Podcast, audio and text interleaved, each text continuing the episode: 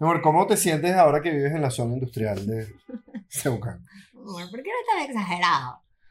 Amor, suena un, un- un- alguien dándole golpes a algo todo el día. Yo, la verdad es que, menos mal que el sueño de Río se ha vuelto cada vez más pesado. Porque sí, se escuchan muchas cosas. Yo creo que tiene que ver con que la gente ha pasado demasiado tiempo metida en su casa y todo el mundo está remodelando. O sea, mira a mi mamá, mi mamá está haciendo una Sí. super cocina. Empezando por tu mamá. Una super cocina. O sea, todos tenemos un caso cercano de alguien que resolvió remodelar y acomodar todo. Menos mal que a mí no me dio por eso. Bueno, a nuestra cocina le hace falta una- un cariñito. ahí. Sí, bueno, sí, pero nada. Pero yo creo que, fue eso, o sea, como que al principio de la pandemia yo recuerdo el silencio. O sea, porque nosotros vivimos en una urbanización, nosotros vivimos en Ceucán, Y hay árboles. y no, Pájaros. además, es una, en una zona residencial, Claro. ¿sabes? No hay comercios, tal, no sé qué, y la verdad El es que- metrobús suena. pero fíjate, para mí era así como que pasó el metrobús, lo escuchaba. Y yo recuerdo mucho, como del principio de la pandemia, eso, tener conciencia de cada carro que pasaba. Porque como no pasaban casi, no pasaba nadie, no tal, era como, pasó una moto. ¿sabes? ¡Wow! Pero hay alguien libre por ahí. Pasó un camión, un camión. ¿A dónde era un camión? ¿No? En cambio, a medida que la gente se fue hartando, fue empezando a necesitar salir a trabajar, etcétera, etcétera. Y ahorita, bueno, con este bochinche de las semanas flexibles y las semanas que no son flexibles, que básicamente se basa en las semanas en que te pueden joder los pacos y en las Sí. semanas en que en verdad no. Cuando hay matraca, no hay matraca. Ajá, porque es, es una cosa pues, bastante arbitraria, loca y rara. Pero, pero yo tengo la impresión y la sensación de que las personas que están remodelando de todos los flancos de nuestro eh, apartamento trabajan cualquier semana. Todas las semanas. Todas las Por semanas. allá hay unos señores haciendo una cocina que tienen un año. Yo llegué a la conclusión de que tenían un taller. Sí, cosa que es un poco... Bueno, es casi tan exagerado como decir que vivimos en la zona industrial de Ceuca. Y la gente que está allá, entonces está empezando a remodelar un apartamento, lo que significa, y porque yo lo veo desde mi ventana, y tumbaron todo el techo. Se ve que van a hacer un techo raso de esos, como con luces LEDs de colores ahí, todo ¿Cuál es tu ventana? sofisticado. Mi, la de- bueno, la- Cata, chamo, qué rico es escucharte hablar en singular. ¿qué es Por-? ¿Sí? ¿De Porque cuando yo hablando? hablo en singular, tú te pones furioso porque no es tu ventana, es nuestra ventana. Nuestra ventana. Mi amor, creo que me parece tratando de usar cualquier excusa para lanzarme un cuchillito y que no tiene validez, porque yo estoy hablando de una ventana y tú estás Es hablando tuya. de... Es tuya. No, Solo te asomas tú por ahí. es del edificio, la verdad. Es nuestra Además, ni ventana. siquiera es ventana, es el balcón, ¿ok? Nuestra Es el balcón, es el balcón. Bueno, mi amor, pero tú sabes, tú Otra sabes cosa. que ha crecido y que ha mejorado y que ha tomado mucho terreno también en esta pandemia. Además de nuestro hijo. Además de nuestro hijo y la proliferación de las remodelaciones de los hogares. Los deliveries. ¡Cha, cha! ¡Cha, Y sobre todo además porque ya llegó a Venezuela pedidos ya. Nivel llegó pedidos ya a Venezuela. Nosotros no teníamos esa cultura del delivery. No. Y ahorita ha sido, o sea, ahora yo no quiero más nunca ni cocinar ni ir a, a buscar cosas a ningún lado. Sobre todo para mí es la solución perfecta porque como yo realmente no soy muy proactivo en la cocina, eh, cuando tú tienes un momento de estrés, de, ah, no quiero Ah, cocinar. y Río, y no he dormido, y la casa, y así, eh, eh, eh, mamá, mi amor, yo meto mi teléfono, abro pedido ya y pido lo que sea. Y el app es súper sencillo y rápido, ¿no? Es de pana, de pana. mucho, Más allá de sea lo que sea, o sea, Pedidos ya es el app de servicios de delivery número uno en toda Latinoamérica. Tatín, Es la oferta más económica en el mercado. Paquín. Y además tienen durante todo su periodo de lanzamiento delivery gratis. Oh. Y además, nosotros tenemos, un cupón de descuento. de 5 dólares. Cinco dólares. 5 Cinco dólares. dólares. Cinco dólares. Que está aquí en pantalla el cupón. En pantalla. Y en el link de descuento. Y, y en nuestro Instagram, arroba drapitos del viaje, vamos a dar información detallada de cómo usar ese link. Así que ya saben, bájense pedidos ya. Lo que tú no sabes es que hay en esta bolsa y te lo voy a decir. Oh, y pedidos ya, apoyen a las marcas que apoyan a Trapitos. ¡Ah! Esa o sea, cuchi. Claro, gracias. Esa cuchi. Gracias a pedidos ya nosotros podemos estar aquí más tiempo. Hablando de sexo. Ah, ese es el tema de hoy. Ajá, vieron que puse a, a la leoparda. Ese es el tema de hoy y el tema Y a me conversar. vestí de rojo. Yo también. Y el tema Y suelto. es sí o no proliferación y subida de sexo en pandemia. Claro, empezamos hablando, definitivamente, ya tenemos... Este, ya esta es la ¿Cuánto tiempo tenemos en la pandemia? Este es nuestro segundo capítulo sobre sexo. Sí. Yo creo que en el primer capítulo nosotros hablamos casi como de nuestra posición filosófica con respecto al sexo. Correcto. De nuestras posiciones con respecto a la pornografía, a la masturbación, echamos los cuentos de la pérdida de virginidad, de cómo es el sexo cuando estás joven, de cómo cambia en la pareja cuando estás al Correcto. principio y luego cómo va evolucionando, de nuestras angustias con respecto a la educación sexual de Río. Creo que, que es un capítulo que yo les recomiendo mucho, es un capítulo bien sentido, ¿verdad? Bien profundo, bien meditado. Pero hoy queremos hablar, hoy queremos hacer un capítulo más ligero, porque definitivamente esta pandemia nos ha afectado en todo, ha cambiado demasiadas cosas de nuestras rutinas, de nuestras visiones del mundo, de, de todo, de todo. O sea, Todo. una cosa que haya durado tanto tiempo y a nivel mundial cambia muchas cosas y bueno, el sexo es una de las dinámicas fundamentales de la humanidad. De la humanidad, completamente. Y yo creo que definitivamente, según, según lo que más o menos estuvimos viendo en nuestros datos, se divide en dos grandes grupos. Los que cogieron como unos dementes,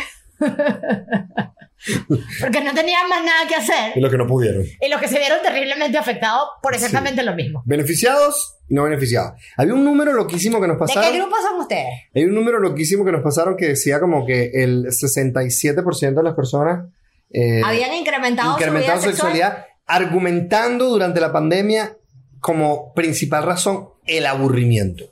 Insólito. Lo que me, me, me- me- es raro. ¿Sabes? Como que entiendo. Pero, Pero, fíjate, cuando hay- pones esas dos palabras, sexo y aburrimiento juntos, es como. Wow, ¿sí? yo voy a contar un cuento que no voy a decir de quién es, es de una amiga, te lo juro que no soy yo. De una, no, en serio, en serio, en serio, no soy yo. Te- Pero es alguien demasiado cercano a mí, entonces no puedo decir. Te creo. Eh, que estaban pintando, un amigo fue a acompañarla a pintar y mientras esperaban que se secara la pintura para la segunda, eh, Para la segunda mano. para la segunda mano, Se metieron mano. Sí. Él le dijo como, coño, bueno, ¿y qué hacemos? Y ella dijo, voy a tirar. Y Pero, mira, pero ya habían, ya tenían ahí un camino previo hecho, ¿no? si tienes pareja, ah, saca tus trapitos. Nosotros ahora tenemos una sección buenísima que se llama Saca tus trapitos y lo ponemos en nuestro Instagram, arroba trapitos del viaje, para que ustedes también puedan sacar sus trapitos y estén con nosotros. Y la pregunta que sacamos fue, ¿cambió algo de tu vida sexual después de la pandemia? Totalmente. Al principio de la pandemia el sexo era increíble. Lo usamos como método de entretenimiento y nos fue buenísimo. Después de unos meses, cuando la pandemia comenzó a sentirse eterna, tuvimos un cambio drástico. Podían pasar semanas y nada.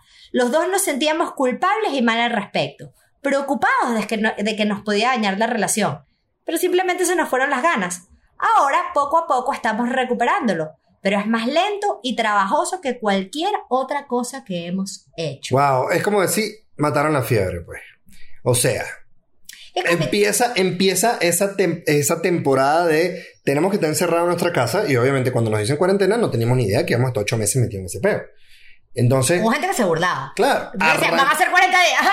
¡Qué ridícula! No, son dos semanas. claro, pero entonces arranca la vaina y, y por supuesto no estás trabajando, sobre todo al principio, que Pero no porque trabajando. Es como el principio de las relaciones. Claro, Como todas las claro. relaciones, cuando una Bueno, relación empieza, la tú tiras y tiras y tiras y tiras y llega un momento en que es como, bueno, ok, ya. Está bien, matas la fiebre. Ya, ok. Tiene sentido. Ahora, lo, lo complejo de eso es darse cuenta de que eso es, en, en estos meses de pandemia, esa curva que es normal en la relación, ¿sabes?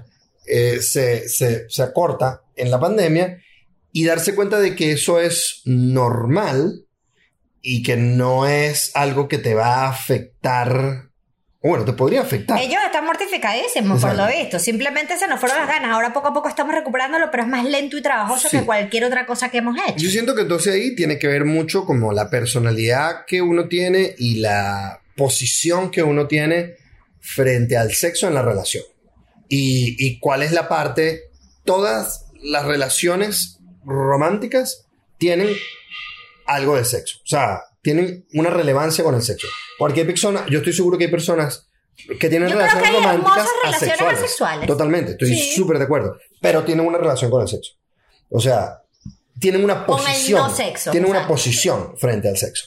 Entonces, todas las relaciones tienen una posición frente al sexo. Hay unas relaciones en donde que, que tienen como su motor es el sexo y están todo el tiempo echándole bola y están y, y sus conversaciones van de eso y sus dinámicas van de eso e invierten en juguetes y columpios y sabes como Y también se ponen mucha presión, porque cuando hay un poco menos de sexo, les angustia mucho que las cosas no están bien. tiene que ver con la personalidad. Yo creo que las personalidades, y yo siento que nosotros entramos un poco dentro de esa personalidad, que en nuestra relación entendemos que lo fundamental es la relación. No está orientada al sexo. Yo creo que a nosotros, por ejemplo, nos preocupa muchísimo más la falta de comunicación Por supuesto, que la falta de sexo, totalmente. ¿no? Y, y yo, yo tengo como una percepción ya de, Además que no existe que nosotros pasemos una semana sin hablarnos. ¿No sabes? por no, ejemplo, no existe. por ejemplo, Pero sí podemos pasar mucho tiempo sin tener sexo. y lo estamos diciendo aquí abiertamente. Tú sabes que eso es todo un tema.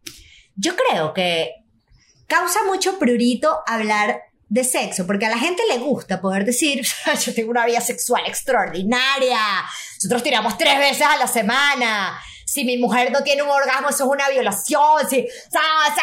¿sabes? Como todo un tema de el macho Ego, o la mujer claro. supersexual. Pero nadie quiere decir, no, yo la verdad es que no, no tengo tanto sexo y estoy bien así. Claro. ¿sabes? O, eh, y, y creo que, que probablemente le estemos haciendo un favor a esas parejas que son como nosotros, que bueno, hay, hay buenas relaciones que no necesariamente son No. tan sexuales. Yo a mí me gustaría como tratar de encontrar una idea que lo envolviera. O sea, porque hay una... Hay, hay una palabra en inglés que se llama el drive, que creo que es como el, el motor. Y, y- y entiendo que hay relaciones que su motor sea el sexo y hay relaciones que no. Lo cual es complicado porque no dura tanto. O sea, está comprobado inclusive científicamente, hay estudios y tal, que la atracción sexual dura un tiempo, pero, pero tiene como muchos ciclos, muchos sub y bajas, porque hay como unas reacciones químicas que luego no se dan no más, claro. que, o, o que cuesta volver. Fíjate lo que ellos decían al principio, claro, fue natural, tirar, tirar, tirar, y les está costando un gran esfuerzo volver a eso porque quizás no es natural, Claro. porque ya su ciclo arriba pasó y entonces quizás pudiera ser más sano entender como, bueno, estamos pasando por una etapa de poco sexo, Claro. ¿sabes? Si uno de los dos siente que lo necesita más, Ahí es entonces, donde- bueno, ahí hay una conversación. Exacto. Ahí es donde, donde la relación y la comunicación tienen como una relevancia un poco más ¿sabes? importante. Y ahí hay un trapito que a mí, wow. Mi líbido está por el piso. No tengo ganas ni de cariñitos. Mi pareja, que sí tiene más apetito sexual, quiere abrir la pareja. No me agrada la idea, pero entiendo la situación. A mí ese fue un trapito que me dejó como cúnchale, porque el sexo da para muchos chantajes emocionales. Porque tú, o sea, a ti nunca te pasó algo así como, eh, ay, es que ya no quieres tirar conmigo, es que ya no me quieres. Es como, Sí, totalmente. ey, ey, ey, ey. El amor que yo siento por ti, Sí, mucho la más única allá. manera de expresarlo no es agarrándote el No, por pene, supuesto, men. por O sea, no. Va, ¿no? va mucho más allá porque y es, se le da un peso y se le da una relevancia a la relación sexual, al, al sexo, por encima de un montón de factores emocionales que involucran a la relación. Y además que, que para el, el sexo hay una cosa de disposición, que también tienen un montón de factores que va muchísimo más allá de, de ese feeling que uno tenga con esta otra persona. Porque, marico, pasa muchas veces, la gente tiene un montón de vainas en la cabeza y hay una una cantidad de personas que tienen la capacidad de pasarse un switch y utilizar eh, el, encuentro cerca- el encuentro sexual de la pareja para olvidarse de todo eso. Pero hay personas que no son capaces, que no son capaces. Entonces yo siento que ahí es donde empiezan esos conflictos de pareja, sobre todo porque no hay una capacidad de comunicar.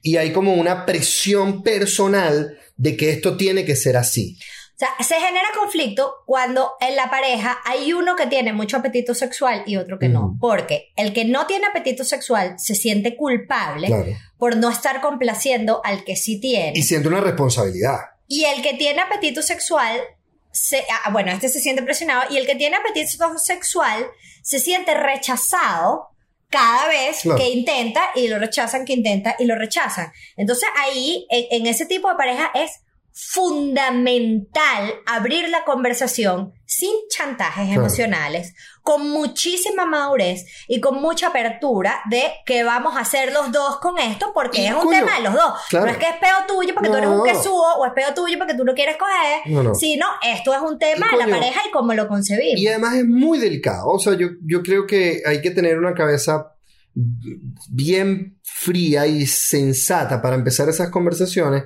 Porque, coño, puedes generar mucho daño en la autoestima de tu pareja. O sea, porque yo me pongo en, el- o sea, me pongo en este caso el ejemplo del trapito que nos da. Y, y, y si la, la pareja indispuesta, por cualquiera que sea la razón, se siente indispuesta y viene tu pareja a decirte, coño, ¿qué tal si entonces probamos tener sexo en otra Claro, que persona? es como en lugar de explorar qué está pasando contigo, fue, ay, reina, si tú no me la vas a dar, ¿qué te parece si busco otra que sí me la dé? Que por supuesto esto puede tener muchos factores, muchas Y por conversaciones. supuesto que es válido que si Claro. una pareja llega al entendimiento de vamos a abrir la pareja porque los dos están perfectamente de Claro. acuerdo con eso, todo es absolutamente Todo válido. vale, Yo creo vale. que en las parejas todo es absolutamente válido, pero también es absolutamente único.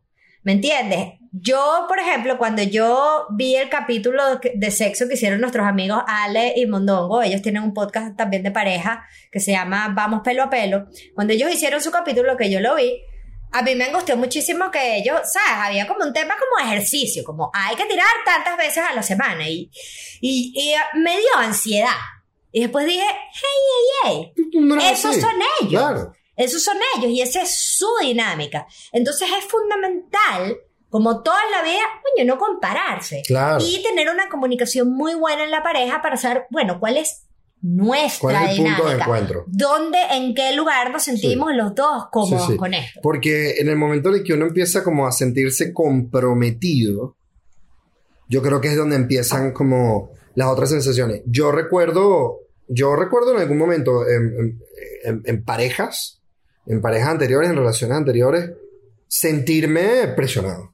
O sea, sentir como una indisposición y sentir como una casi obligación a, a- a, bueno, coño, tengo que satisfacer las necesidades de mi pareja en este momento, porque si no me van a dejar Además, como hombre. Claro, porque además, en una sociedad tan machista como la nuestra, el hombre siempre quiere, el hombre propone y la mujer dispone. Claro. ¿No? Entonces, ser tú el que no tiene ganas ni de proponer ni está dispuesto, podría utilizarse el chantaje emocional. ¡Ay! Bueno, ¡Ay! ¿No será que a ti te.? ay", o sea, ¿No? Pero a mí el que, el que más me preocupa es ese chantaje emocional del ya no me quieres, porque me lo soltaron. Claro. Me lo soltaron y era como, "Hijo, no puede ser que mi amor por ti dependa de si yo te abro las piernas o no. Claro. Cada vez que a ti te parece. O sea, está bien, es un poco raro una pareja, que sea una pareja con una relación emocional y sencillamente nunca quieras hacer el Claro, amor. claro, claro. ¿Me entiendes? Pero, pero el chantaje emocional es que tú ya no me quieras, es como, bueno, mira. Sí. Y está ese tema de, del querer, no querer, de la disposición, de la no disposición, que son temas personales que requieren muchísima comunicación para, para dar con el punto clave. Pero también hay gente que no puede, que no tiene tiempo, que no tiene eh, fuerza. O sea, porque, Ay, yo pensé que tienen hijos. porque hay gente que tiene hijos. Por. Ja. Porque claro, previo a la pandemia, los hijos se Iban al iban al colegio. colegio. Los hijos se acostaban más temprano. Los hijos eh, iban para casa de los amiguitos, se quedaban el fin de semana en casa de los 67% tíos. de gente no tiene a sus hijos metidos en la casa todo el día. No. No, hay una... Hay una A mí me gusta una que dice, me gusta el sexo, pero debemos hacerlo corriendo cuando mi hijo se duerme. y hay uno que me encantó. Este me encantó. Cambio del cielo a la tierra. Cambio el tu vida sexual después de la pandemia. Casi ocho años juntos. Él con varicocele, yo con miomas. Ambos casi cuarentones. Primer mes de encierro absoluto en un país donde sí fue estricta la cuarentena y sin planearlo, quedé embarazada. ¡Ay, mi vida! ¡Felicidades! ¡Qué bella! Descubrimos que el truco era hacerlo varias veces un mismo día y sin siquiera imaginar qué pasaría. Ahorita estoy con mi barrigota de casi siete meses, esperando a nuestro anhelado y amado bebechito. Eso se puede considerar un pandemia. Un pandemias por ahí. Una una parranda de pandemias. Yo- nosotros tenemos varios amigos. Varios amigos estado De su, y que salieron estaban en pandemia, entre ellos Alex Mondongo. de su bebé pandemia. Totalmente. Y, y en ese sentido, eh, el sexo cambia Claro. cuando, cuando llega a la ecuación otra persona. Eh, hay, hay un primer momento, claro, cuando tú acabas de, de parir, vaina, cóctel hormonal, bebé minúsculo, no duermes nada tal, yo creo que es una obviedad que las mujeres se sientan poco dispuestas al sexo. Claro, hay Creo un que es- torbellino de emociones y de, de- de todo. Es una obviedad. Y también pasa mucho, muchísimo que los hombres en actos de profunda inmadurez montan cachos en ese Mm. momento, hacen chantajes emocionales, allá tú no me quieres, no sé qué, presionan más de la cuenta y de verdad, Pero te voy a decir, eso viene de muchas partes. Porque yo conozco cuentos de mamás diciéndole, y abuelas diciéndole a las hijas, eh, recupérese pronto y complazca las necesidades sexuales de su pareja, porque si no la van a dejar sola con ese muchacho. que es muy jodido porque es satisfaz sus necesidades. Claro. ¿Y las mías? Es ¿Dónde, que, dónde quedan las mías? no, no, es que hay, hay, hay una cosa que viene de las abuelas, de los abuelos, que, que, que es una cultura muy Lo que retrógrada. hablábamos del feminismo, que de por nosotros- qué es necesario el feminismo. Este es el tipo de Nosotros cosas. tenemos la capacidad de romper eso y cambiar eso. Entonces, y es, como la percepción de que la mujer está en el matrimonio para complacer el satisfacer pene de ese señor. no. Y, ¿No? y yo creo que aquí es la clave nuevamente es la comunicación. La clave nuevamente es decir, mira, estoy pasando por esto, no, ¿sabes? esto no va a suceder. Por otro lado, y he tenido casos cercanos, también pasa que hay mujeres que se sienten muy... te sientes rara con tu cuerpo. Y a veces cuando entonces tu marido no quiere, no está tan tal, te enrollas burda. Claro. Te enrollas burda porque claro, o sea, después del embarazo, tú aquí... Todo esto cambió, todo- no es el lo cuerpo de la mujer ¿me cambia, el entiendes? cuerpo de la mujer cambia. Eh, hay todo un tema, por ejemplo, con la lactancia. Coño, si tú tienes a tu bebé, a tu hijito, todo el día pegado a las tetas, a ti tu marido se te pega una teta y mínimo te parece raro. Sí, hay una, sí, hay un, hay un Hay, hay Hay un una cosa de de- sexualización del cuerpo muy poderoso que viene con el embarazo, con el parto, con el nacimiento, con, con, con criar a un niño. Pero eh, yo creo que ese tipo de cosas sin duda se recuperan y yo creo que la mujer tiene como, como la, la- la- la persona más vulnerable frente a eso, tiene la capacidad de conseguirse herramientas. Y yo estoy seguro que esta conversación que Ariana y yo tenemos el día de hoy, un tema que ella sugirió, viene dado única y exclusivamente por este momento. Porque Ariana quiere hablar de su Satisfyer. Ya va, lo acerco a cámara. No va a enfocar, pero sí va. Totalmente fuera de foco. Pero, no importa. pero ese es el Satisfyer. Así van a ver ustedes cuando, cuando se coincide con el Satisfyer. Ese es el nivel de felicidad que le proporciona el Satisfyer. a mi esposa. Yo estuve leyendo sobre el tema porque tú sabes que a mí me gusta investigar. Eh, y hablándolo también con, con una de mis dulas, con mis amigas que acaban de tener bebés, no sé qué. Y se hablaba mucho de la presión que hay por recuperar tu vida sexual, ¿no? Y por satisfacer a tu marido. Eh, lo rara que te sientes tú con tu cuerpo y volver a ver tu cuerpo como, por decirlo de alguna manera poética, como un jardín en el que jugar. Porque claro, porque tú acabas de darle tu cuerpo a tu hijo. claro. ¿Me entiendes? Y para ti tu cuerpo es una, un- una cosa que hace bebés. Claro, es un jardín que acaba de sufrir una cosecha. Exacto. O sea, acaban de arrancar toda la, yuca que, que estaba sembrada. Entonces, probablemente lo más sensato sea recuperar primero tu, Por supuesto. tu placer y tu sexualidad. Yo siempre he creído firmemente en que las mujeres no, no nos permitieron, eso lo hablamos en el capítulo pasado, como todo el tema de la masturbación y cómo no se nos permite y cómo siempre ha sido tan tabú y qué importante es que tú conozcas tu cuerpo. Pero después del embarazo, hay que volver a conectar primero tú con tu cuerpo y con tu sexualidad. Eh, es decir, hay mujeres que no. Eh, hay mujeres que sienten súper apetito sexual y son más bien las que buscan a su marido o, o qué sé yo. Pero si ah, para las mujeres que nos hemos visto en ese momento de, no, no sé, no, no me veo en esto, no, Una conexión. el tú contigo. El tú contigo. Yo debo decir, este es el Satisfyer 2 Pro. La primera Pro. Pro. Se llama así, Satisfyer 2 Pro. Yo solo sabía que se llamaba Satisfyer. No sabía 2 que era la versión. Pro. No, ey, hay un montón. Pro. Es que me da risa porque cuando, hablo de, cuando uno habla de tecnología, y esto es un equipo de tecnología, Siempre tienen nombres porque evolucionan. exacto, evolucionan y ahorita están súper de moda el Pro. O sea, el nuevo iPhone Max Pro Plus Ultra. En este huequito que está aquí, tú pones tu clítoris. La primera vez que yo lo usé, tuve un orgasmo tan salvaje en cuestión de, no sé, dos minutos. Un orgasmo tan salvaje que me meé. Además fue Me- rechísimo porque yo me llevé a nuestro hijo a caminar una hora y media y tú resolviste ese pego en los primeros Dos minutos. dos minutos. El resto del tiempo me quedé así.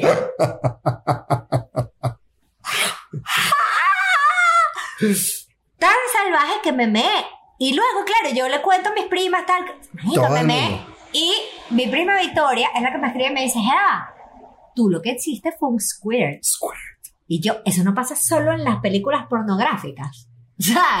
Pero es arrecho porque además ese ha sido como, como el review general de, de las mujeres que conoces que, que utilizan el Satisfyer, ¿no? Como lo poderoso que es, la estimula el nivel de estimulación que te genera, que te genera ese arousal tan fuerte. Demasiado fuerte. Tan fuerte. O sea, no hay la manera que, dijo, esto no estimula había alguien que te dijo que no le gustaba incluso porque era como porque demasiado. le parecía demasiado fuerte.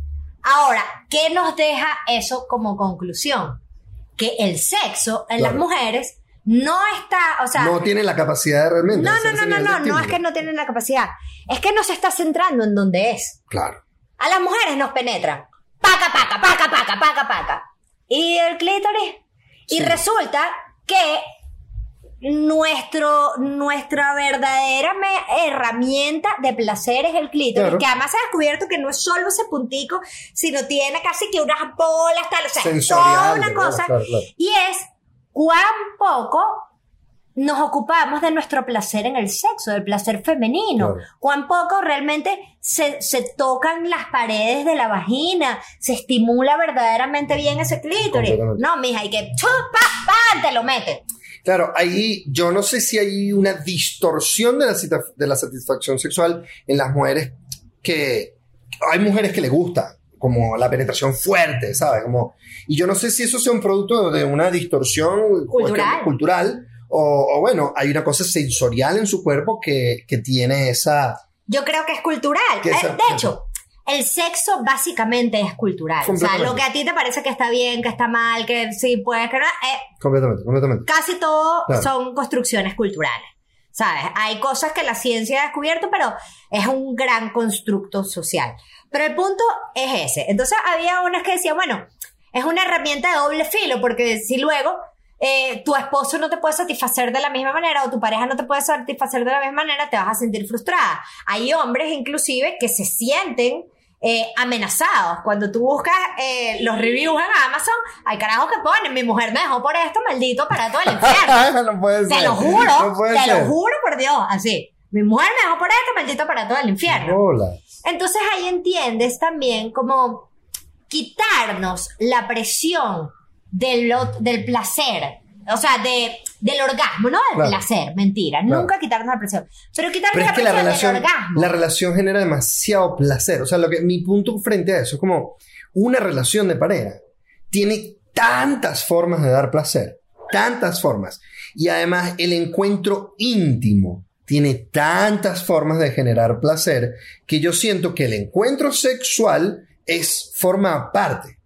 Forma una parte. Fíjate que otra cosa de la que hablaban como en el tema del sexo posparto es en feminizar el sexo. Es que bueno, quizás en este momento obviamente no te sientes en ánimo de que te penetren, de tener sexo, de sentirte súper sexy. Coño, pero seguro que te gustaría unos abracitos en la Claro. regadera, Una unos de besitos con lengua, una unos abracitos, una Claro. cosa que, cónchale, que también forma parte de tu vida sexual y que no tiene que verse el sexo solamente como la penetración, ¿no? Yo creo que hay, hay varios niveles de comunicación que tienen que, que se tienen que desarrollar en la pareja. Y en este caso, creo que hay una comunicación con uno mismo que uno tiene que, que tener. Y uno tiene que saber cuál es mi satisfacción, cómo yo puedo resolver yo un problema y no lanzarle ese problema a mi pareja y de qué manera luego yo puedo comunicarle eso a mi pareja. Y creo que, que eso empieza por la masturbación de cada uno. eh, cada individuo tiene que tener una muy buena relación con, con su satisfacción sexual y con su, sí, con su placer. Porque puede que no lo tenga, puede que, mira, ¿sabes? Pero, pero hay que, neces- se necesita esa exploración. Y luego en la pareja, esa comunicación es fundamental y es difícil, yo creo que por esas barreras culturales. A mí, por ejemplo, fíjate, con el tema del hijo. Yo le estaba dando como muchísima cabeza. Si yo tengo como una especie de, de trauma o, o de qué pasa, ¿por qué a mí me produce tanta, tanta, tanta, tanta ansiedad que Río nos descubriera o nos viera o se sintiera que estamos haciendo el amor? Yo, fíjate, nosotros cuando hemos tenido encuentros sexuales después de haber tenido Río, es porque Río está en casa de mi mamá. Porque fíjate esta que dice, a mí me gusta el sexo, pero tengo que esperar que nuestro hijo está dormido. A mí me produce demasiado nervio que Sí. se despierte o despertarlo o, ¿sabes? y, y bueno, ese es el tipo de cosas que está bueno llevarlo a terapia. Claro, ¿no? claro, Que- porque que eso yo puede lo he pensado como, de yo la- debería llevar esto a terapia a ver Claro. bueno, ¿qué pasó, qué pasó ahí? Claro, claro, no. ¿sabes? Eh, como quizás hay un tema como de hija de padres divorciados y, y yo siempre asocié el sexo como, como, como algo que mi mamá hacía y que me la estaban quitando porque era alguien extraño a, Claro. a mi núcleo o, ¿sabes? Yo tengo un peo que, que definitivamente tengo que resolver. Claro. ¿no? Y bueno, yo creo que ese también es el tipo de cosas. Pero fíjate que no son solamente los niños. ¿Cambió algo tu vida sexual después de la pandemia? Sí. Tengo menos sexo porque mi pareja trabaja en el área de alimentos y ha tenido más trabajo. ¡Bam!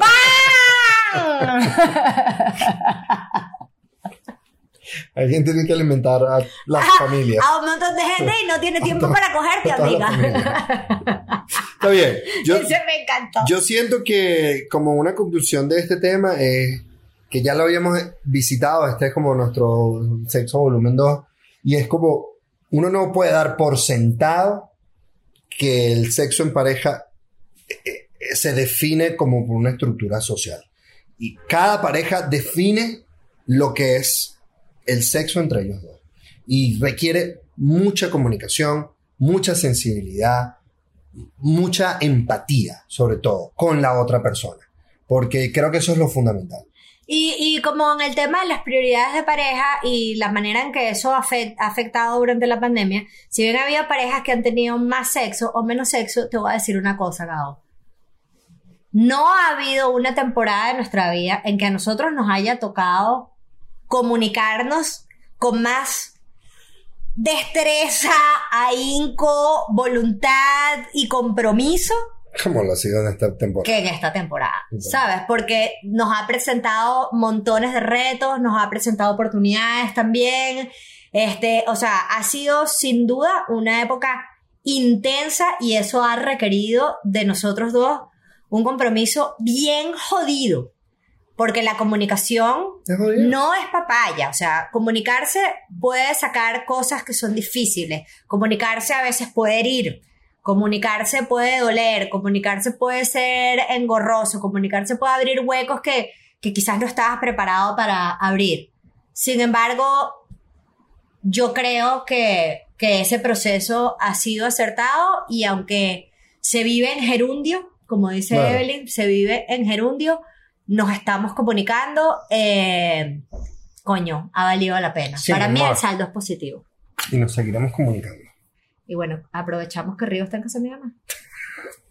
Vamos a despedir primero este podcast. Si ustedes creen que este tema es importante para ustedes, para sus amigos, para algún familiar, compártanselo. Para nosotros es importante que básicamente cada vez más personas nos vean, nos escuchen, eh, porque básicamente lo hacemos para poder nosotros repasar y conversar estas cosas que sentimos, pero para poder compartirlas con ustedes. Si les gustó este trapito, compártanlo en sus redes, no sean pichirros, no se lo queden para ustedes. Pásenselo a los amigos que saben que podrían querer hablar de esto. Véanlo con pana. Ayúdennos a mover trapitos. Denle like, eh, suscríbanse si no se han suscrito y esto les interesa. Y bueno, síganos en arroba trapitos del viaje. Recuerden que por ahí les vamos a estar dando también el cupón de descuento de pedidos ya. Arroba Arianuchis, arroba Gabo Cárdenas, Gabo Piso Cárdenas en Instagram, que ya ni nos presentamos. Bueno, pero este es el trapito número 46. Sí. Si están aquí. Arroba el patio content studio. Y me encantaría ver en los comentarios qué creen ustedes que hay aquí. Nos vemos la semana que viene.